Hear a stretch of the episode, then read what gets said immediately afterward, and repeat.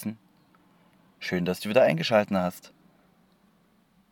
Falls es sich gerade so anhört, als würde ich irgendwo im Auto sitzen, dann ja, hört es sich genauso an, wie es eigentlich ist. Ich sitze nämlich gerade im Auto und schaue hinaus auf das große Meer. Da ich mir gerade gedacht habe, ja, was machst du heute noch? Und ich darauf keine Antwort hatte, war die Idee, einfach den Podcast fortzusetzen, vielleicht nicht die schlechteste. Warum geht es hier in meinem Podcast? Hey, ich bin Paul und ich habe beschlossen, diesen Januar meinen Job zu kündigen und um die Welt zu fahren. Es ging erstmal nach Singapur, dann ein bisschen nach Australien und jetzt mache ich einen Work-and-Travel-Trip in Neuseeland. Wie es weitergeht, weiß ich natürlich noch nicht. Aber vielleicht weißt du es ja. Dann erzähl es mir. Es würde mich tierisch interessieren. Äh, in den Podcasts, die ich bis jetzt, bis jetzt erstellt habe, ging es darum, wie mein Roadtrip gestartet ist oder generell meine Zeit in Neuseeland. Ich bin von Christchurch Richtung Norden gefahren und dort war ich das erste Mal campen. Danach habe ich mich entschieden, an einen abgelegten Wildsee zu fahren, mitten im Nirgendwo, an dem ich mich immer noch befinde.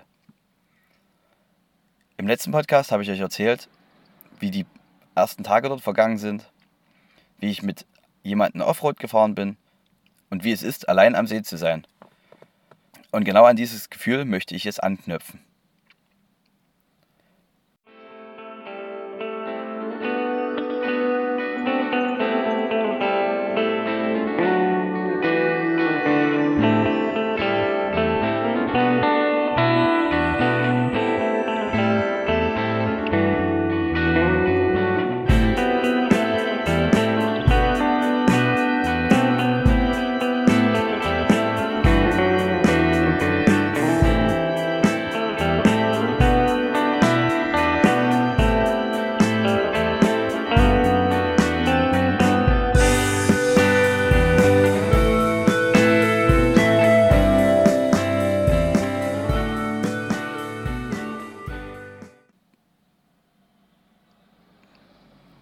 Es war die erste Nacht allein, die ich hier jetzt zu Ende gebracht habe.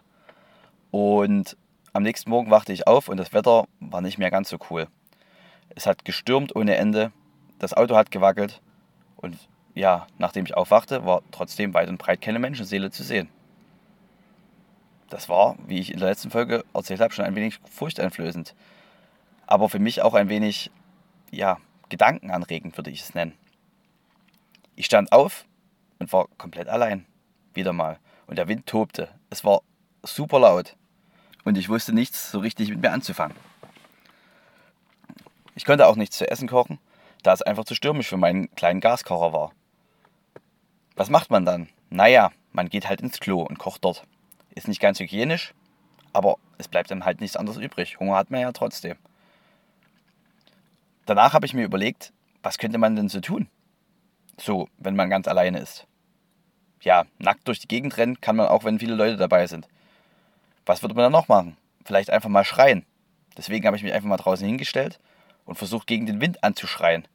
Das war ein super komisches Gefühl, da wir irgendwie, oder ich weiß nicht, ob wir, aber ich ganz speziell darauf konditioniert sind, das einfach nicht zu tun.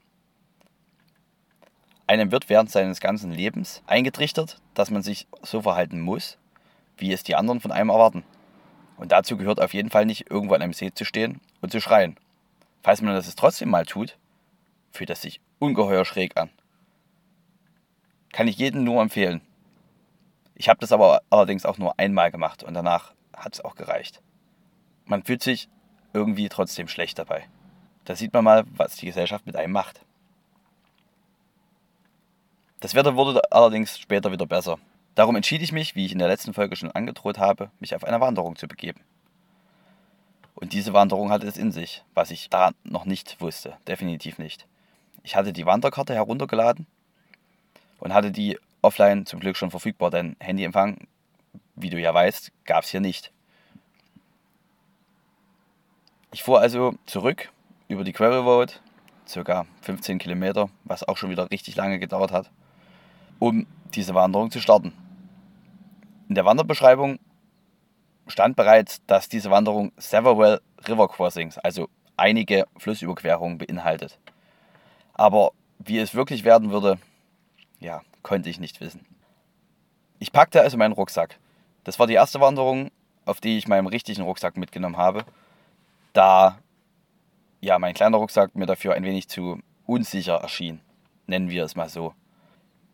Irgendwie hatte ich das Gefühl, ja, pack deinen Schlafsack noch mit ein, vielleicht brauchst du den, wer weiß das schon. Die Tage wurden ja schon kürzer und die Tage wurden ja schon kürzer und ich startete die Wanderung relativ spät, so gegen zwölf, halb eins oder sowas. Ich hatte natürlich noch was zu essen mitgenommen, was ich mir am Morgen gekocht hatte, damit ich auf jeden Fall nicht verhungere unterwegs.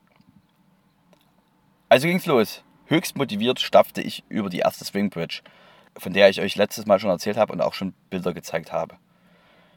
Es war wieder ein Abenteuer. Auf der anderen Seite angekommen, war der Weg noch relativ normal, also habe ich mir erstmal nichts dabei gedacht.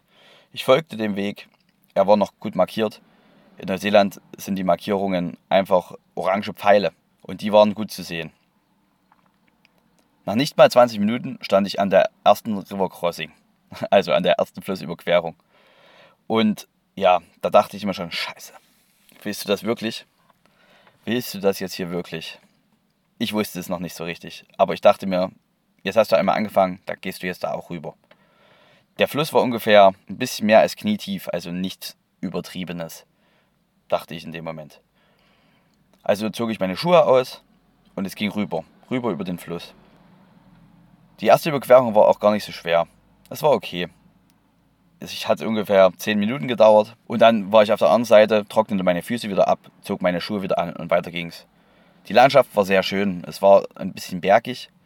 Also man ging so durch ein kleines Tal. In der Mitte halt dieser Fluss und links und rechts ging es eigentlich relativ steil berghoch oder bergunter. Keine drei Minuten später stand ich vor der nächsten Flussüberquerung und ich dachte mir so, ja, wenn das jetzt weitergeht, was machst du denn jetzt? Du kannst doch nicht alle zehn Minuten deine, deine Schuhe wechseln. Und dass das dann wieder zehn Minuten dauert, dann bist du ja Jahre unterwegs und Jahre hatte ich auf jeden Fall nicht. Auf jeden Fall nicht, denn vorher wurde es schon dunkel. Aber ich hatte ja auch noch im Hinterkopf, ja, im Notfall hast du deinen Schlafsack mit. Und auf diesem Weg sollten zwei Huts liegen, also Waldhütten, in denen man auch übernachten kann. Das ist auch cool in Neuseeland. In Neuseeland gibt es das größte Hinterland-Hüttensystem weltweit. Also hast du eigentlich in jedem kleinen Dorf irgendwo eine Hütte, in der man notfalls auch übernachten kann. Diese Hütten sind auch sehr gut ausgestattet, aber dazu werde ich später noch kommen.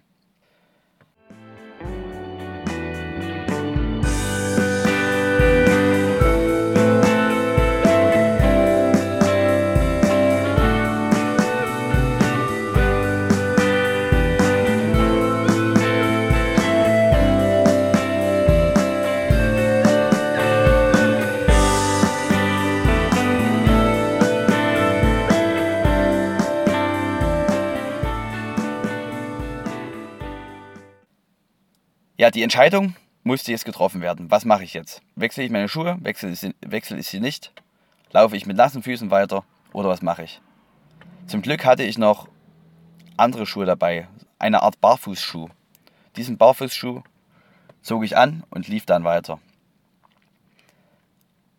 Die nächste Flussüberquerung folgte und die nächste und die nächste und die nächste.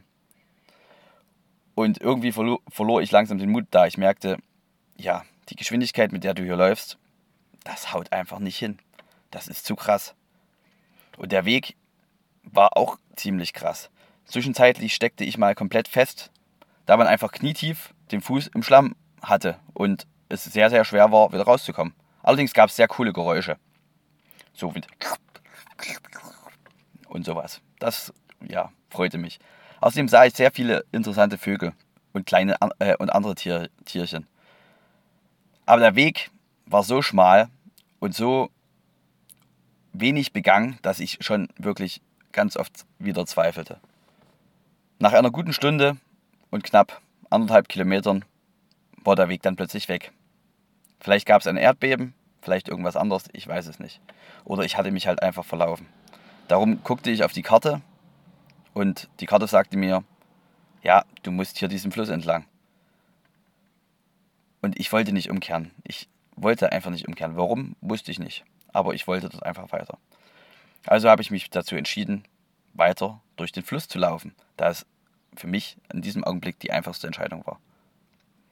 Also ging es weiter durch den Fluss, ungefähr zwei Kilometer, knietief im Fluss. Ich habe da auch ein paar sehr witzige Videos gemacht, die ich auf jeden Fall hier noch mit hochladen werde. In den Videos kannst du hören, wie sehr ich zweifelte. Es kamen solche Aussagen wie, ja, fahr nach Neuseeland, haben sie gesagt. Kündige deinen Job und geh in die Wildnis, haben sie gesagt.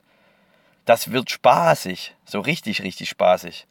Ja, und dann stehst du wirklich dort und denkst dir, scheiße, warum, warum tust du dir das eigentlich an? Warum machst du solche Extremwanderungen? Ich kann es dir jetzt immer noch nicht sagen. Es ging weiter und weiter und meine Laune wurde immer interessanter und interessanter. Ja, nach einer Stunde konnte ich den Fluss wieder verlassen und glücklicherweise, glücklicherweise fand ich sogar wieder einen Wegpunkt, was nicht selbstverständlich war, da ich so lange ohne Hinweise gelaufen bin und es sicherlich zwischendrin zwei oder drei Ab Abzweigungen gab. Der Fluss wurde auch an einigen Stellen tiefer und an anderen Stellen ja unpassierbar an die Konsequenzen, was hätte passieren können, habe ich da einfach nicht gedacht. Wollte ich auch nicht.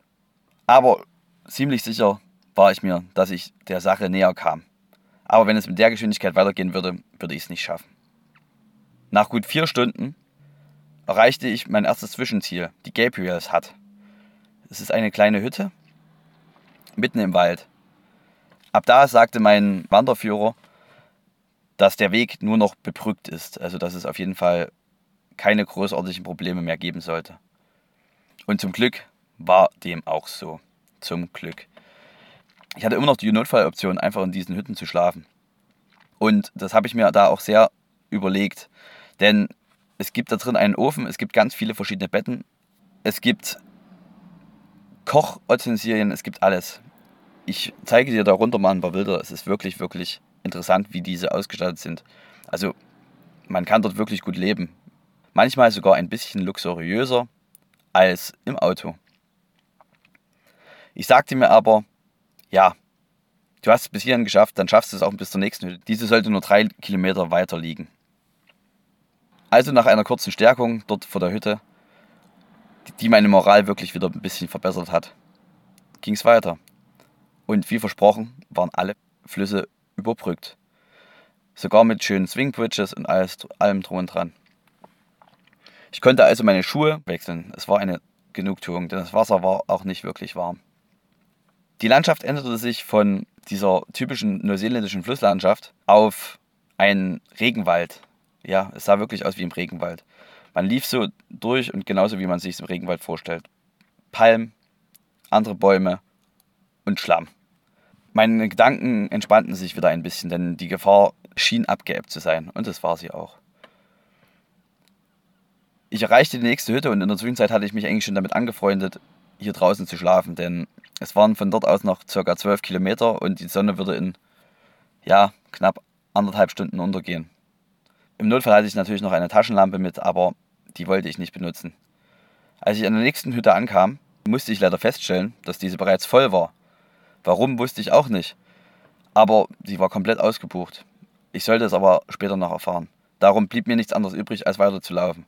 Diesmal mit schnellem Schritt, mit richtig schnellem Schritt. Der Weg war aber ab hier hervorragend, also so richtig gut.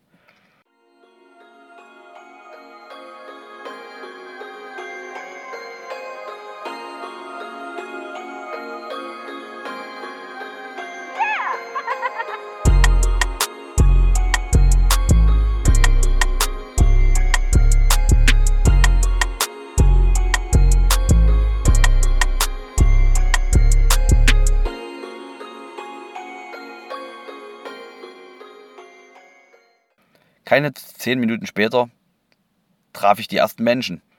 Also Menschen. Ich konnte sie gar nicht richtig erkennen. Es waren nämlich Jäger. Ein älterer Mann mit seinem Sohn saß direkt links von mir, äh, getarnt im Gebüsch. Und ich fragte ihn nach meinem Schreck, äh, was machst du hier? Äh, ja, äh, ja, wir sind Jäger, es ist gerade Hirschsaison. Du wirst hier noch einige von uns treffen. Äh, hier hinten rechts, da siehst du auch schon die ersten Rennen. Das ist ganz typisch in Neuseeland. Klar, logisch. Die Leute gehen halt einfach raus und schießen Rehe. Oder Hirsche besser gesagt. Einfach so. Warum auch nicht? Ab da hatte ich ein bisschen Angst, denn ja, vielleicht sehe ich auch aus wie ein Hirsch. Und manche Jäger schießen auf alles, was Augen hat. Ich entdeckte dann links und rechts von mir ab und zu auch noch welche. Und ich war mir sicher, dass ich ab und an wirklich im Visier eines Jägers gewesen bin. Aber hey, no risk, no fun. Die Landschaft hatte sich bereits geändert und wurde zu so einer Art Steppe, also eine Hochgebirgssteppe.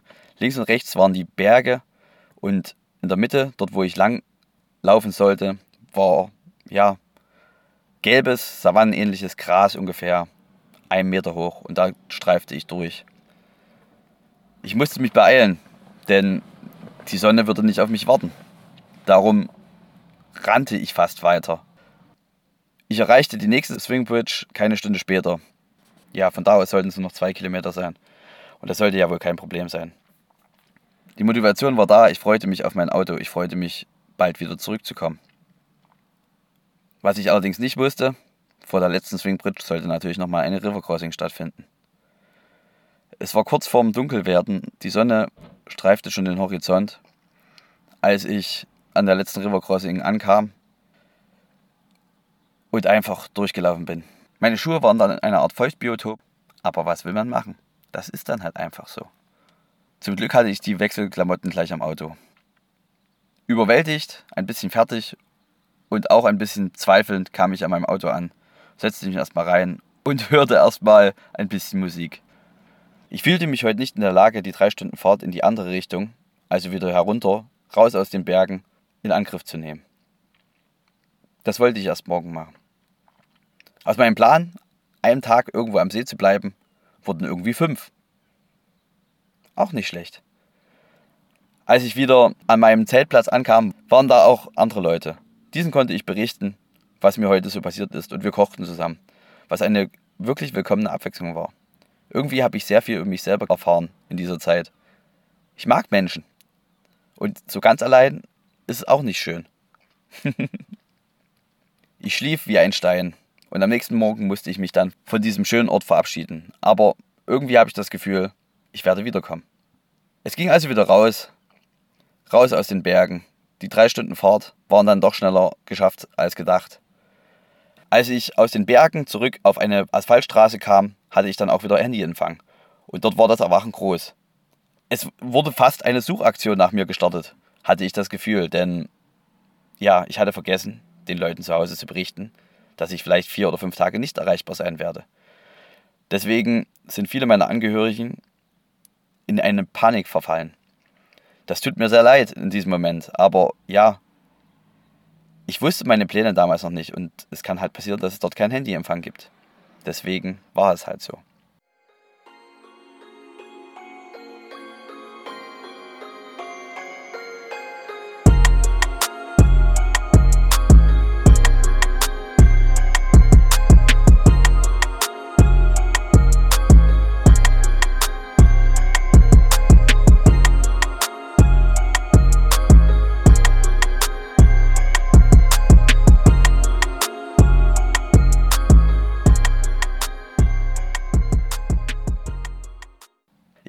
Danach direkt wieder zurück an den Campingplatz, an welchen ich zuvor schon geschlafen hatte, da ich mich dort auskannte.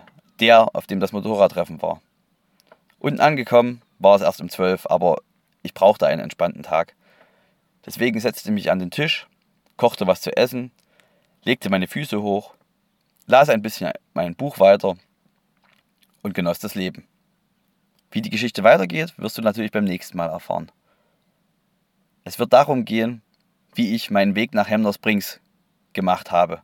Das ist ein kleines Bergdorf mit einer Thermalquelle. Und wie ich zum ersten Mal bei wirklich kalten Temperaturen draußen geschlafen habe. Winter in Neuseeland ist halt trotzdem manchmal Winter in Neuseeland. Ich hoffe, meine Geschichte hat dir gefallen. Ich hoffe, es war nicht zu langwierig, denn vielleicht wird der Podcast heute ein bisschen länger. Außerdem werde ich dir das nächste Mal vielleicht was darüber erzählen, wieso ich denke, dass ich ein Gewohnheitsmensch bin. Denn auch wenn ich irgendwo unterwegs bin, brauche ich meine festen Rituale. Ich liebe es zum Beispiel, an Orte, die ich kenne, zurückzukommen. Warum das so ist, weiß ich nicht. Vielleicht weißt du es. Das würde mich sehr freuen. Danke dir, dass du eingeschaltet hast. Danke dir, dass du mich immer noch begleitest. Lass mal wieder was von dir hören. Liebe Grüße aus Lower Hutt in der Zwischenzeit von der Nordinsel. Sagt Paul Goes Worldwide. Und natürlich einen schönen Tag.